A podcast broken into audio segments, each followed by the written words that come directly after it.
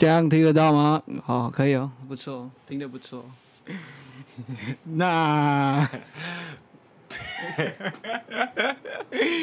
那今天就先来跟大家分享一下我们这一周。这一周不要再那了，那英老师，我们这一拜那么简单，那不是那英的，靠背。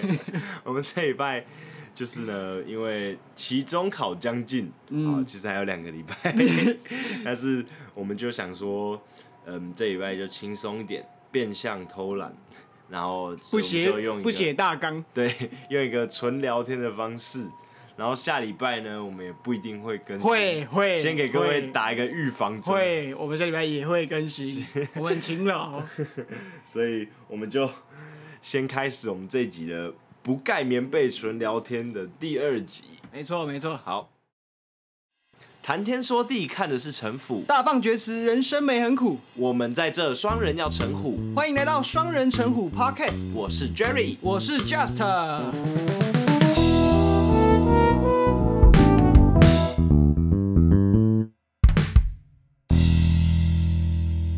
好，那这周呢，我们要先来聊天。那 Just 你想要聊什么？其实这一周不外乎最精彩的一件事，其实就是我们 Jerry Jerry，他其实本身 Facebook 是有两个账号，一个比较常用，一个比较不常用。好，我这边就我就先说明一下，因为有一个就是就是小时候办的 Facebook 账号，然后那个就是从那种可能国小同学、国小补习班同学。到现在，大学同学或者是中间的是有可能有一些亲人，然后或是呃亲戚朋友，全部都有在这个 Facebook 的旧的这个账号，就是以我的本名的这个账号。然后呢，我就因为说，我后来就想说，这个账号很尴尬，我就在高中的时候办了一个账号，然后开始进行我的活网路之旅。大概在高一的时候。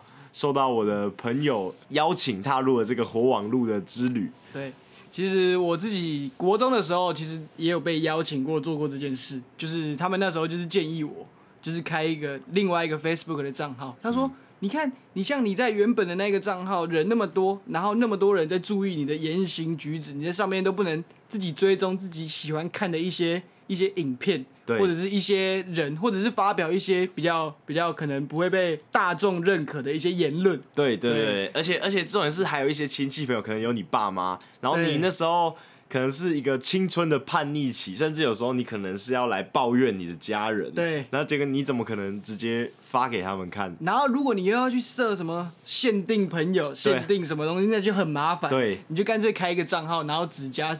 只想让你看那个，你只想让那些人看的一个账号。对，然后在我办出这个火网路账号的同时呢，因为那时候就会加入一些稀奇古怪的社团，稀奇古怪的社团。然后呢，呃，就会加一些丝毫不认识的网友。那个那时候我把这个账号认定为这就是一个恶男账号，就是嗯，算是。把我内心的小野兽投投放在这个账号的的本质，就是这个我内心的小野兽。对，可以说是 Jerry 的自那个本我的一个账号。对，然后呢，呃，当然也是用一个不是我的本名，然后甚至就是也比较少露脸什么之类的。啊、对，在这个账号，我就那时候就因为也不算是情窦初开啊，这怎么讲？这个算是嗯。呃青春期，然后呃，我就加了很多面目姣好的女性为朋友，即便我不认识他们。然后呢，这周呢，嗯，我就出了一个 bug，对，出了一个很大的意外，就是呢，我在我的那支账号，在我我我我就上课上一上，突然因为我上课最近我都习惯开我的勿就是手机的勿扰模式，所以讯息就不会进来。然后就发现有个学弟突然一直勿扰模式，但是我还是有点进我的 line 里面，发现有个学弟一直传贴图给我，我想说怎么了？然后我就他我就问他怎么，他就问我，哎、你的那只账号是不是被盗了？我想说有吗？没没没怎么样啊。可是因为我的 Messenger 这个城市呢是登录在我的。原本的就是有加亲戚朋友，还有从国小到后来的所有朋友的那个账号，对，所以他不会跳出另外一个账号的通知。然后呢，我就点进去看，哇靠，那个我账号真的是被盗了。他用我的火网路账号密了一大堆人，大概四十个吧。然后很很厉害哦，他就是一堆连我都完全不知道是谁，就是我乱加的那些可能男生女生们，然后就他就狂密他们，然后问他说有空吗？每个都有空吗？现在有空吗？现在有空吗？对吧？在忙吗？对对对对对对对对对，对。然后然后我就很惊讶，然后我就一个一个点进去看，就发现那个账号竟然是要跟跟其他人要他的手机号码，然后说我的。我的 line 登不进去，登不进去，然后然后什么赖客服说需要那个手机号，别人的手机号码，朋友的手机号码，然后来验证。对对，然后我那时候心想，看完蛋了，会不会有人真的因此受骗？就后来是真的有人给手机号码，然后但是他没有给验证码，所以我就觉得幸好我的朋友都是聪明人，然后还有一些是呃。就是因为我原本就不认识吧，然后那个到我账号去密问他们有空吗？他们都直接说，就有些可能已读，或者有的就直接说，哎、欸，我跟你很熟吗？或者这种事情，你要不要？或者是，或者是他他们他们说他账号被盗了，要找要找那个朋友什么之类的，然后他就他就那个人他就回答他说什么，我需要找你的呃我的朋友来来帮我怎样怎样怎样解决这个问题。结果呢？那些人就回答他，那些我不认识的网友们就回答他说：“闭嘴啊，诈骗诈诈骗仔之类的这种东西。”然后什么什么，然后就很好笑。然后那个盗用我账号的人，甚至是直接封锁他们，毕竟他他的行为被识破了。呃，就是一个插曲。呃，我我在上课上到一半，就突然看 Jerry 哦，一直在疯狂划自己的手机，一直在疯狂划自己的，然后一直打字，一直打字。我想说，这家伙在冲三小啊。然后我就我就问他说：“你在干嘛？”他现在上课。他就说：“妈的，我账号被盗用啊！” 然后这也是呃，我以前可能会就是笑别人这件事情，账号被盗用，但今天发生在我自己身上。然后我就是有点惊讶，然后我就马上把我账号登录进去，然后改密码什么的，就马上用一用，然后然后然后按下那个什么登出其他装置啊，目前是还没有看到，在我改密改完密码之后的那个那个叫什么那个其他灾情产生啊，就是真的是蛮好笑。简单来说，这件事还有一件事很好笑的，就是那一个人其实他所用的言辞。都不太会是我们 Jerry 平常会说的一些话，比如说他开始有在忙吗？然后他就说，然后对方就说怎么了，请说。然后他就说我要气死掉了。对啊，他他对对很多人都说我要气死掉了。然后我就发发那个发了很多讯息给这些他有发过去说问东西问东西的。然后我就发一串，我就打了一串说：“哦，不好意思，我刚刚账号被盗了，然后那个造成困扰，很抱歉。然后什么那个什么打扰了，然后我就转发给就是刚刚讲的四十多个人，我就看一看他到底发给谁。然后不准不只有我现实中真正的朋友，然后也有我一些那个素未谋面的网友，然后甚至还有那个饶舌歌手。”就因为我那个账号里有加一些台饶的饶舌歌手，然后他还他还密那些饶舌歌手，我就想说，我靠，我现在大伟了。然后我后来就发了一篇文，就是我脸书的文，然后就告诉大家说，哎、欸，那个如果有人在密你的话，请先不要再回他，因为那个我是被盗的这样子。然后呢，那个下面很多留言。都是我一些现实生活中的朋友，他就会说：“啊，怎么没有密我？是我不够行情吗？还是什么？就是讲这种屁话。”我就想说，看我朋友真的都是一些脑子有点问题的人，还好是这些人才不会才不会那个被受骗被被受骗。然后还有还有人说：“啊，他突然突然他就不回我了，我本来要玩他了。”然后我就也因此听说，好像最近蛮多人都有遇到这样子的问题。对，然后所以也在此要提醒大家说，嗯、呃，要随时留意一下自己的账号有没有出现问题，然后可能要不定时的更改一些密码啊之类的，然后或是密码不要用太简单啊，什么一二三四之类的 A B C D，或者是生日，对，就是要尽量把密码用难一点，用长一点，大小写混啊，混一些英英文符号，我不知道能不能。那其实我最近其实是有看到一个很不错的 app，嗯，但他没有找我们代言，但我有在别的地方看到别人有该不会是 Surfshark VPN？不是 Surfshark VPN，我我我也不会。就是有一个新的 app，它会自动帮你储存所有的银行账号。然后什么小哦，这个好像之前就有，存进这个好像之前就有。然后甚至它上面还会提供你，当你要设定密码的时候，然后你不知道要设定哪一组密码，它会有推荐的密码。然后它你自动存入之后，你下一次其实也不用记住这一组密码，你就从那个 APP 下去那个就好了。但是但是你有没有想过说，这个这个 APP 整个被拿走，有你的密码？对，但它如果有一天。换是他这个公司被骇客入侵了，他同时如果这个这个 A P P 有越多人用，就越。多人，对对对。但但当然，一这种方便一定会有另外一个层面的东西，叫做风险。所以他们也有提出，他们是什么军规级的那种保密的那种资料库。对，但也难免会有这种问题发生。对，所以还是。大家脑根子还是要放轻一点。对对对，对。突然有个朋友来密你，现在忙吗？然然然后还还这，我又看到一个很好笑，然后他就说，那个有有人问他说在忙吗？然后那个另外一个人就我完全不认识那个女生哦，他直接回我借钱不行。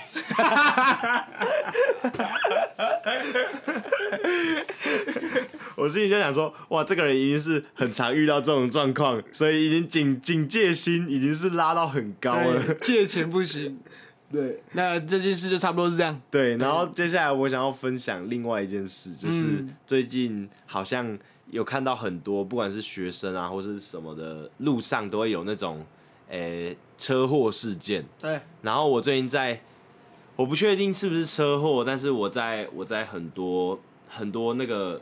路边路边也看到很多救护车，我最近最近突然很频繁，我不知道为什么，可能我我本身带着一点衰运，走到哪里就有所到之处，对，就有就有救护车，有 ambulance，对，然后我就想说，嗯、呃，前几天看到一个很夸张的，就是有一个记者就是采访，然后他他就说我逆向超车，我以为他会闪，他。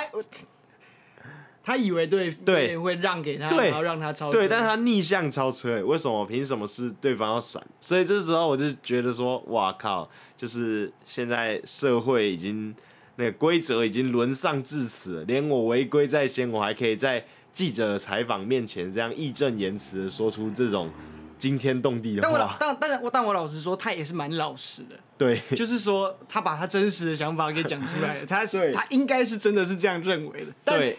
但你你你讲出来之后，大家就会你或者你自己也应该要很明显的去察觉到这件事情有多么不合理。对对，因为你你这个本身就是一个你已经先违法，但是你却站在你违法这个立足点上面再去再去说明自己自己的想法。可是重点是你前提就是你先违法，对，错的人是你先。应该你呃，这时候我们应该做的啊，应该是乖乖认错，对，而不是讲出哦。对我，我以为对面应该会怎么样子？对对对，这种东西你如果你讲出来，公众是吃吞不下去的。对，而且你想想看，如果你是那个，就是你是没有闪到，然后被他撞到的那个人，你已经可能搞不好你躺在病床上，然后你看着那个新闻，然后他还讲出这种这么。有点伤天害理的事情，对。然后你想想看，你如果是你的话，你会作何感想？你可能那个气到气到都快去了，真的是气死掉了，跟跟我们 Jerry 一样，我快快气死掉了。然后我就会想说，哎、欸，那这个就是其实这也是一个很大的问题，就是每年我记得有有有统计过死于交通事故的真的是很多人。嗯，他其实有分一个层级，就是比如说什么 A one、A two。A 三呃，交通事故就是交通事故，就是当场死亡，对对对对对，对。然后还有那个什么送医后不治的嘛，对。然后还有那种什么瘫痪的什么，会有不同的程度。对对对，然后我就觉得说，哎，这个真的是我们需要很注重的问题，尤其是我看那个大学生的伤亡比例是很高的，在这个年龄层，青少年，因为。刚有车什么？对对对，刚有车，或者是有的甚至还没满十八岁，然后或者是大学人，就大学生对，很喜欢去什么夜冲什么的，just 车啊，每次都说还是夜冲，虽然他也是讲讲，夜冲归夜冲，我还是很我是蛮对啦，我骑车是蛮快的啦，但我觉得我我是在那个那个安全的这个最层最底的这一条线上面，嗯、就是我有在顾虑那个该停的红灯，或者是就是经过路口的时候左右看，我是一定会看，对，而且我我是有防御驾驶观念的驾驶，就是我会提早先看。往前去看看那个路口有没有什么东西可能会危害到我，嗯、我可能就会做减速的动作。然后我认为刚刚这件事情哦，其实我觉得每一个人在交通上面，就你开车、骑车出去，会抱的一个心态叫做侥幸，你有觉得吗？就是、就是他就会想说，干我我闯过这个红灯，他妈我会省我会省大概可能两两三分钟哎，我就不用等这九十秒的红灯哎。干可是你有想过，如果你没过之后，你可能要等七天才能回家吗？对啊，就大家在想的时候，就是他会觉得哦，我这个闯过去之后就会变一路哦，我后面一路绿灯，一路顺畅哎，对，这就是也是一种风险评估啊，啊风险评估没有做好。这种侥幸心态，其实你要说不能有吗？不可能，大家都一定有侥幸心态，啊、只是你有没有去评估到那个可能亿万分之一的几率，嗯、可能真的发生在你身上的时候，是你是你有没有办法去承担那个后果？而且。也不是说只有你是你身边的人也要去承担这个后果，嗯，就像那些酒驾的，对，那些酒驾的，就喝完酒，他也一定想说，干，我就觉得自己还很清醒啊，嗯，而且我就这样稳稳的开回家哪有关系啊？谁？结果就是那长那样啊。对，然后我们在昨天上课的时候，有人骑，有一个同学骑来骑骑车来上课的时候，也是也是有发生车祸，但看起来是比较小伤啊，他还可以。爬起来再继续骑走，就代表应该是还、uh, 还 OK。对，但是在这边也是要请大家要注意一下自己的行车安全、啊，没错没错，就是侥幸心态。如果夜路走多，总会碰到鬼。没错没错，对对对，你一两次的话，你就会想说啊，之前都没事啊，对不对？然后只现在就可以继续啊。对，所以大家也要多多小心。就算你很小心的。你很守规则，还是会有一些，你懂吗？还是会有一些移动式的神主牌，就是要来带你送你下去。尤其是有一些阿嬷之类的，对，就是年纪比较大，对对，阿嬷阿公他们那那经过那个菜市场的时候，就是他们突然停车，然后看一下右边有没有什么要还要买的东西，所以真的是建议大家不要骑什么菜市场或夜市这种地方。没错，就我家是在逢甲附近，然后我。我我因为我如果从嗯就是台湾大道那那附近要回我家的时候，就可能我从比呃我以前的高中要回我家的时候，就会常常会经过逢甲那个地方，然后晚上的话那边就真的是很乱，尤其是疫情期间的时候是更乱，因为疫情期间的时候大家都出一就是会就是会很少人在路上走路，嗯、大家都是骑车或是开车，对，然后。再加上有很多外送员，对，疫情期间真的是外送员很多，啊然后外送员他们，他们也是要找我，我能理解他们要找路，他们就会骑一骑，突然放慢速度在看导航，然后或者是他们要赶时间，他们就会跨双黄线，然后有时候小逆向，然后有时候可能是违规右转。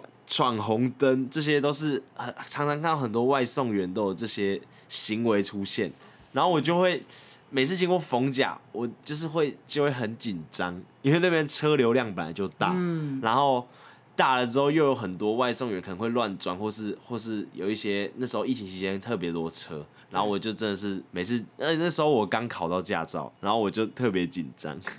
想说考完驾照，呃，不巧就突然又用上了，突然就直接把驾照给用上了。对，其实我警察就跟我收驾照，驾照行照来给一下。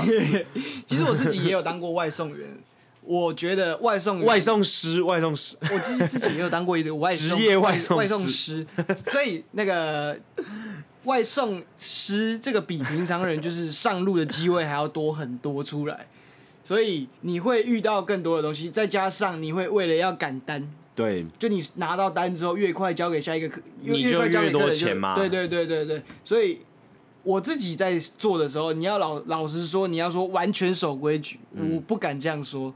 对，但说真的，就是你要不守规矩的话，你要确保就是你不会危害他人跟危害自己。嗯、重点是不要危害他人，你要哦，你要怎样自己去撞自撞那个电线杆。然后你要去自撞什么东西的，你不要去危害到他别人，我都觉得 OK，我都觉得 OK，但你也要确定自己赔得起，然后承受得住这个风险。对啊，你要做就去做，对，我自己觉得是这样啊。对，但是我觉得你你说什么，你要你自己去撞什么，你觉得 OK，可是你要想你自己你自己去撞。那是因为你觉得说你你可能只会撞到这个，但说不定有人突然出来，你可能就撞到的就是他。对，所以很常就是有这种情况发生的。所以就是还是一样，不要有这个侥幸的心态。虽然我知道很难，很难，真的很难。然后在这个事件之后，我就再反思了一下，我就去下面看了一下大家对于这个前面这个我说那个逆向超车，然后还 还说对方没有闪的这个事件下，大家在评论。然后，因为我记得逆向超车这个好像是一台汽车的样子，嗯，然后对面好像是一台机车啊，对。然后呢，呃，逆向超，大家就有在下面就是开始又在战四轮跟二轮的，这个真的是就是台湾一直以来在这个什么路权啊，或是一些路上的纷争上面很常有斗的这个议题跟讨论，就是很多人会觉得说。呃，汽车都在乱开啊，或者是有些人会觉得机车都在乱钻。乱钻。对啊，那 Just 你自己觉得是怎么样？我自己觉得哦，一直在占这个四轮跟二轮的一个情况下，其实某一个程度代表这个国家的发展还没有到很完全。对，就可能交通规则或是什么哪方面都有一些缺失，或者，或者是所谓的大众运输工具。就像你看，你去看日本，你去看韩国。其实他们在他们的首都可以说是几乎没有机车存在的。对对对，对，因为他们的交通大众运输工具其实是很完善，嗯，就是你可以在不骑机车的情况下就可以任意的可能到某一个地点去。对，然后这个时候也不会有停车的问题。对对对，就像其实机车违停啊，汽车违停啊，这个东西一直以来都也都是一个蛮大的问题。对对，就是你停停在路边，停红线啊，然后然后觉得说，哎，自己只是下车一下，啊，嗯，但是却不知道可能会造成后面拥路人很多的困扰。他们可能只是为了闪一下你的车，然后可能就跟旁边的发生擦撞。对啊，就是很容易有这方面的问题。对，然后另外四轮跟二轮的路权，如果认真要论的话，你有没有什么想法？你先讲。你先讲。我自己的话，四轮跟二轮的路权的话，我自己会偏向政府给，就是二轮本来就是一个比较危险的工具，所以在路权方面来讲说，嗯，他本来就应该去守更多的规则啊，因为也不只是保护谁，应该是说你这样子守规则下也保护自己。那二轮很多人在意的点，我看是说。因为在台湾需要代转这件事情，对，因为代转这件事情真的是很，就是可能会麻烦吧，蛮麻烦。对，你要停连续停两个红灯。对，但是呢，我是觉得说这个某方面是台湾政府在规划路线的时候有这样子的一个困难点在，因为他之前规划，但是现在已经很多路都已经已经用用用成了，不管是台北还是哪里，嗯、就很多路已经规划好了，那他。也设定好就是这样子的一个一个概念，这样子的一个规则在那边。那你要一时间把它全部都转换成说你不用待转，这样对道路的设计什么，呃，或者是有一些，因为台湾的道路结构，我觉得其实是很复杂。嗯，有时候有那个什么慢车道、快车道，然后有时候圆环，有时候关一个路口他妈就有，然后然后有时候你骑一骑突然。突然前面禁止直行了，或者是禁止通行了，就变成单行道。前面突然变单行道，对，所以其实我觉得，如果你真的要改这件事情的话，你可能要把整个台湾的路全部都审慎的评估一一遍，那可能是一个很浩大的工程。其啊，其实针对代转这个东西，我也有一些，但我的意见可能跟你比较不一样。我觉得代转这个东西是真的可以取消的，就是。我自己看新闻是说，台北有一些路段已经在着手取消两段式左转这件事了。他们机车是可以直接切到左侧去，因为如果你有在用是用路人的话，你应该会知道，汽车其实如果你开在最内线的那个道路上，其实是会有一个左左转的一个道路，就是专门给左转。他们二轮就是比较大的路的话，一定会有左转道嘛。对，二轮就会想说，为什么一样都是用路人？就因为我的小，我的车比较小，所以我就得要做二两段式左转这件事。为什么你们汽车就可以直接在内线道，然后直接左转这件事？嗯，对。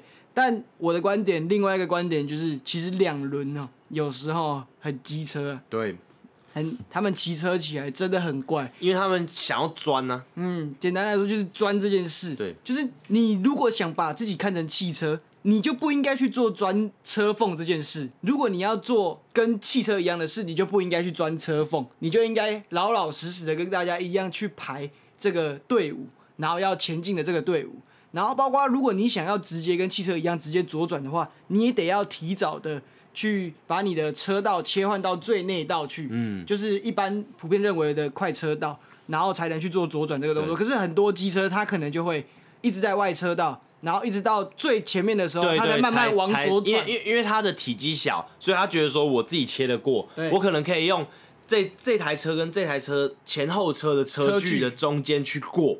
那你过的同时，你要再左转的话，前后面搞不好就一台车撞上来。没错，而且你在做这件事的同时，你要去占路权，就已经没立场了。对，因为因为你这样子，就是就变成说你很像你自己已经违规，对，你已经你已经是横向在切了，你是在钻那个，就是你本身你有的路权你是有，可是你这样的话，好像是你在侵害其他四人的四轮的路权。因为你照理来说。他车跟车之间保持的那个安全车距，是不是给你这样子用的？缓冲用。对，因为你进去那个安全车距之间，那个安全车距就不再叫是安全车距了，嗯、因为它中间又卡你一台车，所以这样的安全车距就不够了。嗯，那所以你也是在侵害别人的路权，所以我是觉得说，Just 讲的也是有道理，因为照理来说，呃，应该很多国家机车也是可以直接左转的。嗯，但是呢，在这样子的一个现象下面，那。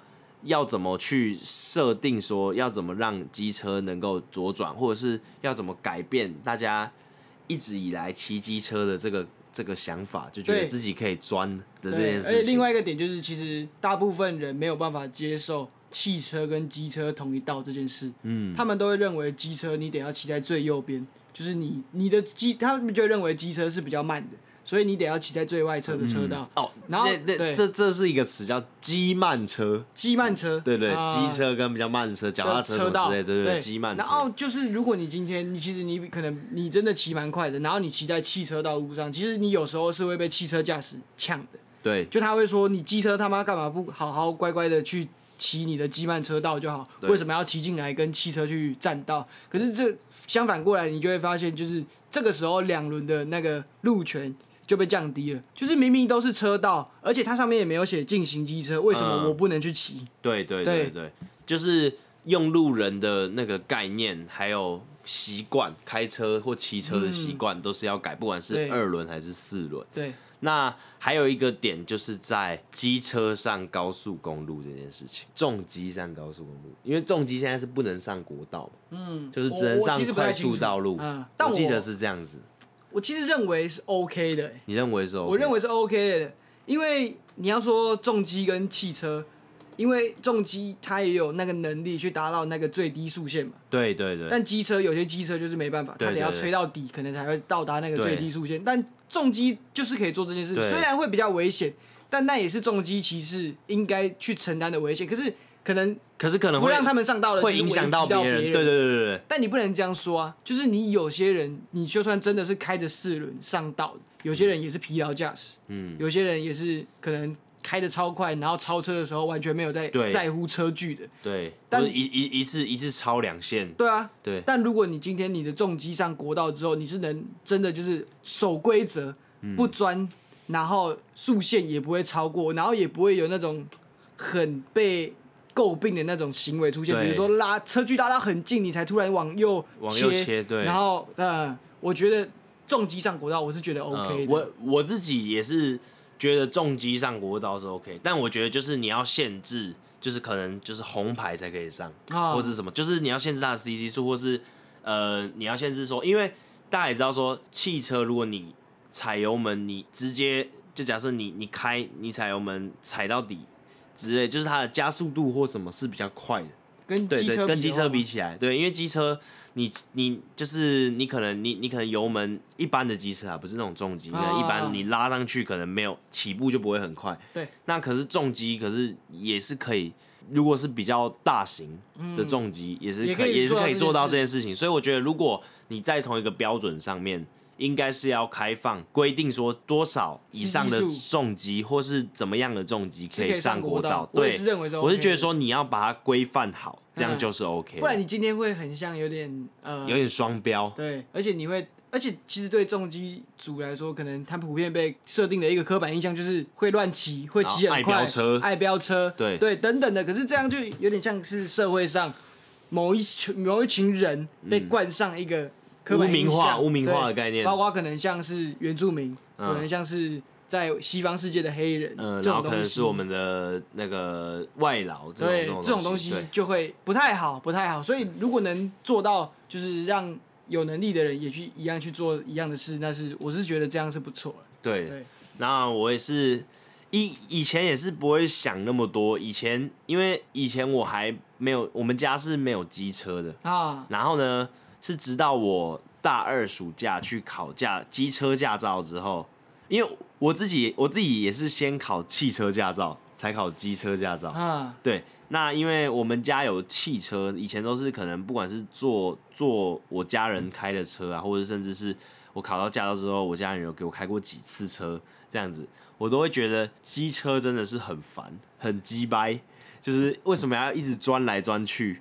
这样子，就是不管是影响视线啊，还是说你可能太急的钻了，或者是你，我都觉得你快要插到我了，我都不知道我要不要往旁边再往旁边开一点。你说你开车的时候？对对对对。那可是到我考到机车驾照了之后呢，我又会想说，这个。我我我我骑在机车上面的时候，我想说，这个这个汽车也是很鸡掰，啊、对，这个到底是怎样？它这样子开，它左它右转不早点打方向灯，它体积明明就那么大，它转就是需要一个内轮差，对对，那这样子的话，我就会觉得很常会危及到我的感觉，就是对对对对对对，或者是这些汽车它一次切两线道，它那个体积那么大，要一次，尤其是那种修旅车。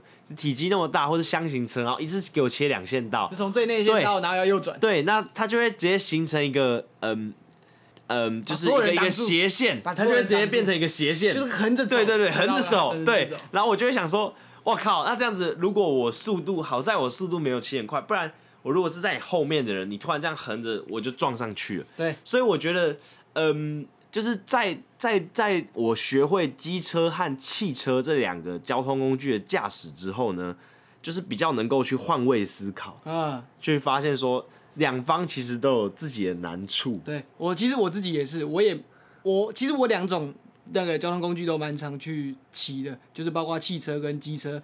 然后当我在骑机车的时候，或者是当我在开车的时候。我会觉得，哎、欸，我好像能够体谅对方为什么要做这件事。对对对。虽然这件事是不合理的，也不合规范，但我可以体谅。然后或者是包括我在骑车的时候，也可以理解说，其实路边停车这件事很烦，但是真的很方便。路边 路边停车真的很爽。但汽车在路边停车真的很难，而且很烦，就是。你没有办法直接钻进去，你得要在那边瞧半天。但你瞧半天的时候，你所占用到的一定会占用到车道。对，就是就正常来说，你会往前之后，然后稍微把你的车头往左边靠一点，对对对，然后去阻挡到一些道路，对对对，然后再撸进去，然后再往后，然后可能位置真的比较小的时候，或后前后的车真的比较长、比较大的时候。你要前后撸好几次，然后你就会去挡到一些机车，毕竟人家机车是骑在最外线。然后每次那个机车其实就从你旁边弄过去的时候，就回头看你那个眼神，我就很想下车哦。尤其是尤其是他们就尤其是我又是台中人，一个不好惹的民族。对，对我们开车，不管是开车或骑车，我们这个路权。非常捍卫的一个民族，我现在骑过去的人想说：“妈的，是菜鸡，那不学好就要上路，妈的，路边停车在那边撸四五次是在干嘛？一定是这个心态。”对。然后以前以前就是，也就是也是这几年，然后就就因为这种事情，就有形成一个叫做“路怒症”的这个词。路怒症。对对对，就是很容易因为上路，然后就很生气。那你有没有这方面的经验？我像，其实我家人的话，都蛮有这种。你你很症状，你算是很保守。就是他们只要上路之后，包括呃，其实有一个蛮我的家人，就是我叔叔，嗯，他我只要搭他的车，其实大部分时间都会蛮紧张的，嗯，他会一路骂，他就会骂说，你直接骂出来没关系，他就是说。啊，这这冲啊小啊，去开什么小车啊？开一半是咧冲啊小，不开一半什么去骑你的机车的，还是骑你的奥多麦用行个啊？开一半是咧冲啊小，是龟蛇哦。类似这样，看你叔叔是 rapper 哦。然后他开车也是也是疯狂，他开车就是那种前面呢，大概距离那个红绿灯大概还有五十公尺左右，嗯、变黄灯了。他还要加速，他会把油门踩到底，他会把油门踩到底，然后他把油门踩到底过那个红绿灯的时候，他的手，他的左手会拿起来按喇叭，按喇叭，把喇叭按住，嗯，然后飙过去，